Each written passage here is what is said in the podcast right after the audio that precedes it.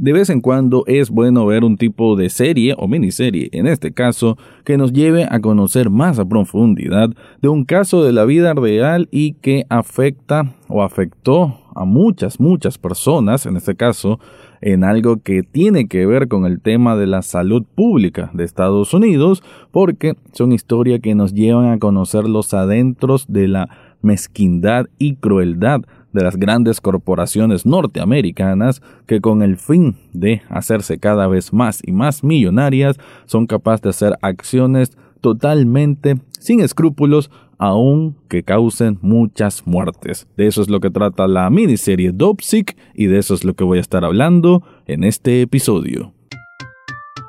Análisis cinéfilo y seriéfilo de la actualidad. Esto y más en el podcast Echados Viendo Tele. Esta es una producción desde Nicaragua de Rafael Lechado. Bienvenido o bienvenida a un nuevo episodio de Echados Viendo Tele, el espacio para escuchar críticas, comentarios, opinión del mundo de las series y algunas veces de películas.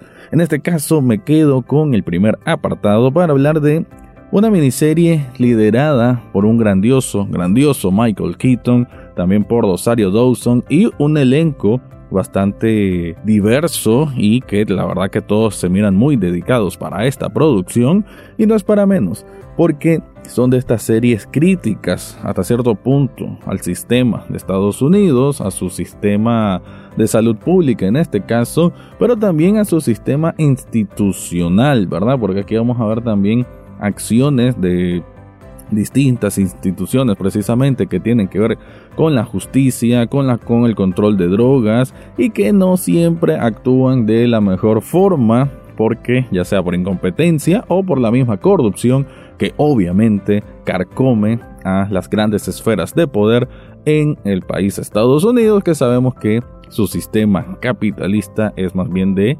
explotación o de causar muchos, muchos daños a las personas que no, digamos a los no beneficiados, ¿no? Que son más de lo que uno puede creer en Estados Unidos y su falso sueño americano.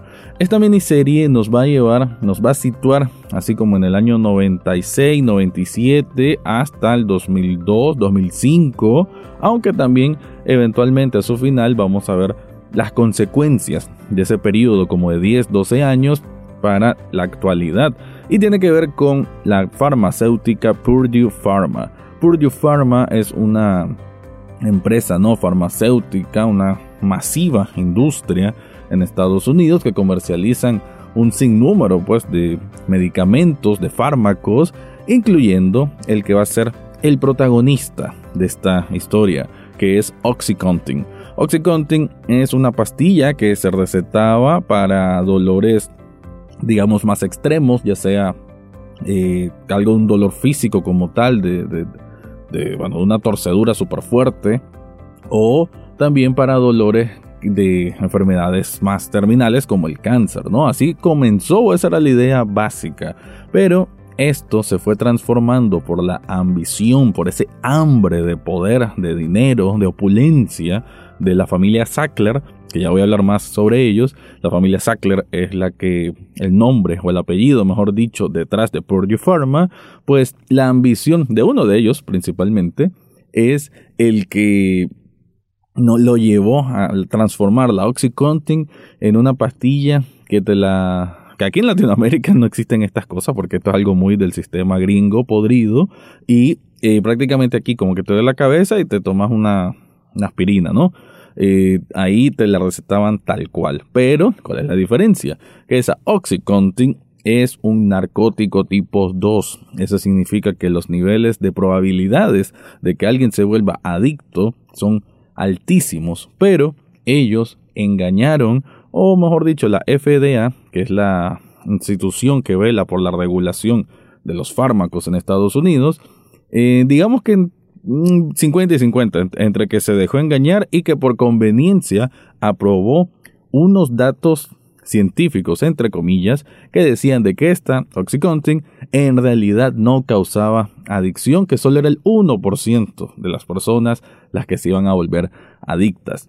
Entonces, con datos falsos y con una campaña de de marketing a través de visitadores médicos súper intensa, súper forzadas a que tienen que vender, vender, vender, vender a todos los doctores, a los hospitales, a centros médicos, de por lo menos en la zona experimental, que fue en la zona de los Apalaches, una zona minera e industrial de Estados Unidos, muestran la intención de Purdue Pharma de simplemente sacar dinero a costa de personas que no se iban a curar de su mal, se iban a volver adictas y que ese eventualmente iba a crear un problema social muy, muy grande. Eso es un poco, ¿no? De lo que trata la historia y como digo, es una miniserie que vale la pena conocer por si acaso nunca habías escuchado un poco de la crisis de los opioides o de los opiáceos en Estados Unidos, un término que cada vez se escucha más, esto ya tiene muchísimos años, unos 20 años al menos, y esta es una miniserie que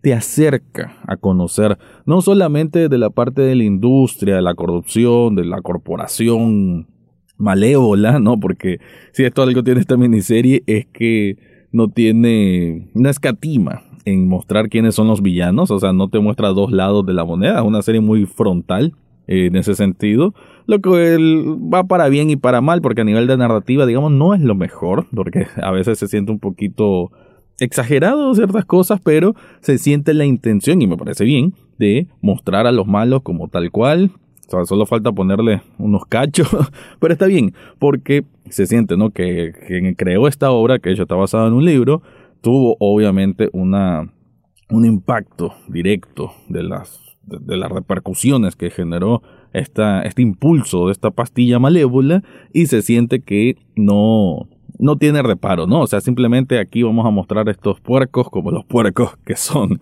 Entonces, me gusta que la miniserie tiene bastantes distintos tipos de situaciones. Tenemos a Michael Keaton, que hace de un doctor de este pueblo chico en esta zona de los Apalaches, que es quien va a terminar recetando esta pastilla a raíz de un visitador médico que es otro personaje que lo vamos viendo él sufrir con su moralidad, digamos, de estar ganando mucho dinero, pero a costa de qué.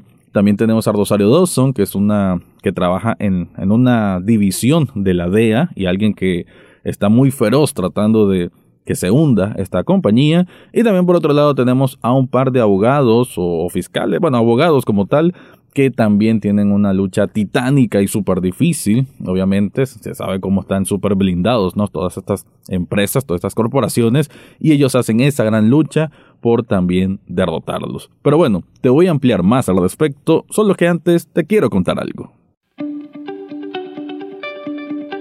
Si estás buscando un regalo para vos mismo o para alguien especial, yo te recomiendo Sublishop Nicaragua. Esta tienda de sublimación tiene un nivel de calidad impecable y además un montón, montón, montón de diseños para que puedas escoger. Si te gusta todo este mundo de la cultura pop, de las películas, del cine, pues ahí tienen una gran variedad de diseños plasmados en camisetas y si vos tenés una idea, puedes llevarla y ellos te la adaptan de la mejor forma. Y no solamente son camisetas, también tienen diseños o accesorios para celulares, tienen vasos térmicos, tienen tazas, tienen hoodies y mucho, mucho más. Incluso tienen figuras coleccionables que son muy muy buenas. Si te interesa todo esto, yo te invito que revises las notas de este episodio para que descubras todo lo que ofrecen ahí.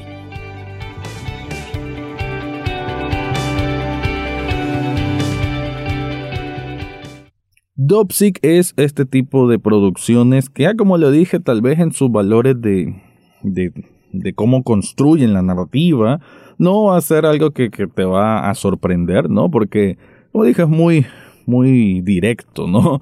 Y además creo que no le conviene tanto el que cada episodio es un salto del presente al, bueno, del 2002, 2005 al 96, 97 y así anda, ¿no? Anda, anda saltando de un lado a otro. Puede llegar a confundir, pero pues en realidad, como, como lo dije, ¿no? La historia está en directa cuál es su propósito, ¿no? De ver el camino que hubo para tratar de lastimar a esta gran corporación, o mejor dicho, el cómo inició la implementación de la Oxycontin hasta sus últimas consecuencias. Entonces, aunque sí, a veces estos saltos temporales pueden generar uno que otro enredo de hacia dónde voy, hacia dónde va la serie, pero es mínimo, ¿no? Es un, un dato mínimo, pero sí lo hago y lo aviso por si tenés el interés de verla, que de hecho te la recomiendo un montón, pero que sepas, ¿no? Que es mejor no distraerse mucho cuando estás viendo esta serie porque eh, siempre va a salir un cartel en qué año está, pero si de pronto revisaste un mensaje y no, no, viste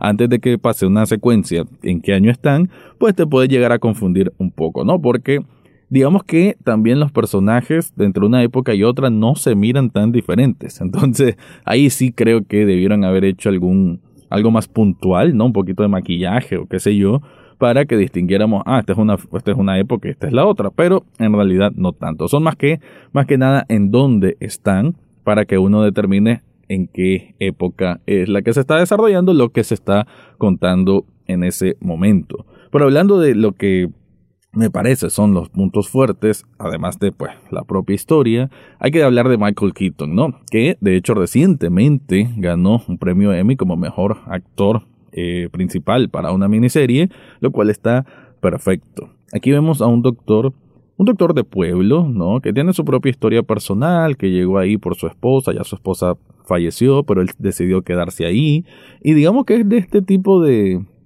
de doctores que lo conoce todo el pueblo, porque es un pueblo chico, ¿no? Un pueblo con una comunidad hasta cierto punto pues unida, trabajadora, son por lo general todas las familias tienen alguien que trabaja en una mina y él es el doctor que ya lo conocen desde que son pequeños, ¿no? Literal, a las generaciones más jóvenes, qué sé yo, adolescentes y jóvenes, mucho eh, el de este doctor, que el, el personaje que hace Michael Keaton, dice que él mismo ayudó a a traerlos al mundo.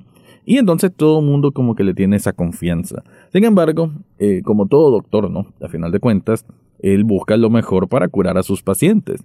Y es así que cuando llega este visitador médico que le explica todos estos datos científicos, que mira que en esta revista tal doctor dijo que esta pastilla es buenísima y así una, una gran pantomima que parecía creíble obviamente. Y él se deja convencer y dice, dale pues, déjame unas pastillas, te firmo lo que tengas que firmar y la voy a recetar a algunos pacientes, que algunos que tienen brazos quebrados, otra muchacha que es otro de los grandes personajes que tiene esta serie, que es una muchacha que trabaja en la mina y que sus padres son muy religiosos y que ella sufre un golpe bastante fuerte mientras estaba trabajando y le recetan la pastilla.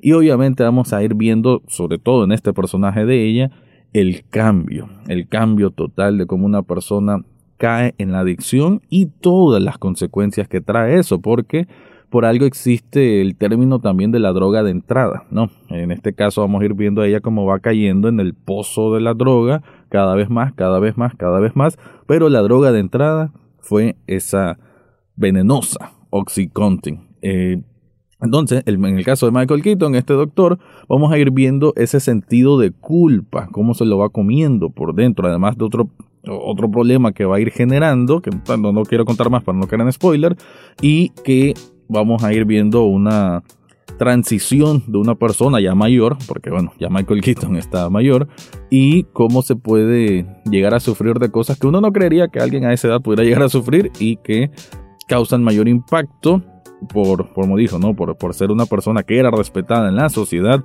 y que de alguna manera se va desvariando hasta que logra también sí buscar su buscar su, su, sanidad, ¿no? Hasta cierto punto. Así que me parece que el arco argumental que tiene este personaje y la interpretación que tiene Michael Keaton es formidable. No solo por él creo que vale la pena que vean la serie.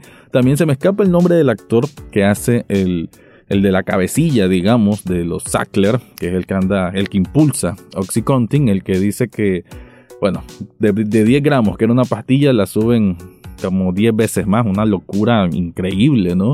Y ese como cinismo, pero al mismo tiempo paciencia de cómo habla, porque él siempre habla así, muy calmado, con una voz así como, como bien rasgada, pero lo vemos como totalmente en un mundo aparte, ¿no? En las nubes, en una posición de ultra privilegio, que lo único que está haciendo él es un pleito de, con, con, papi y con el tío, así un, un duelo familiar muy cosmético, que todo él quiere demostrarse a sí mismo que tiene más que aportar a esta empresa, sin importar las consecuencias, mejor dicho, ignorando por completo toda la, la evidencia que hay del desastre que genera una adicción en una sociedad. ¿Y cuál es ese desastre? Eso lo vamos a ir viendo con el personaje que, dije, esta muchacha, que la vamos a ir viendo cómo se va hundiendo, también otras personas en la ciudad, también los reportes de la investigación que hace el personaje de Rosario Dawson, igual las investigaciones y las entrevistas que hacen los dos abogados. Entonces todo este conjunto de elementos nos hace ver todas, todas las repercusiones de una pastilla horrenda, ¿no? Como fue Oxycontin y todo el trabajo para tratar de de hacer algo contra esta empresa, ¿no? Que buscar cómo cerrarla, pero sabemos, ¿no? Las grandes corporaciones siempre tienen poder, tienen conectes y esas cosas pues mm, no siempre existe esa justicia al final del camino.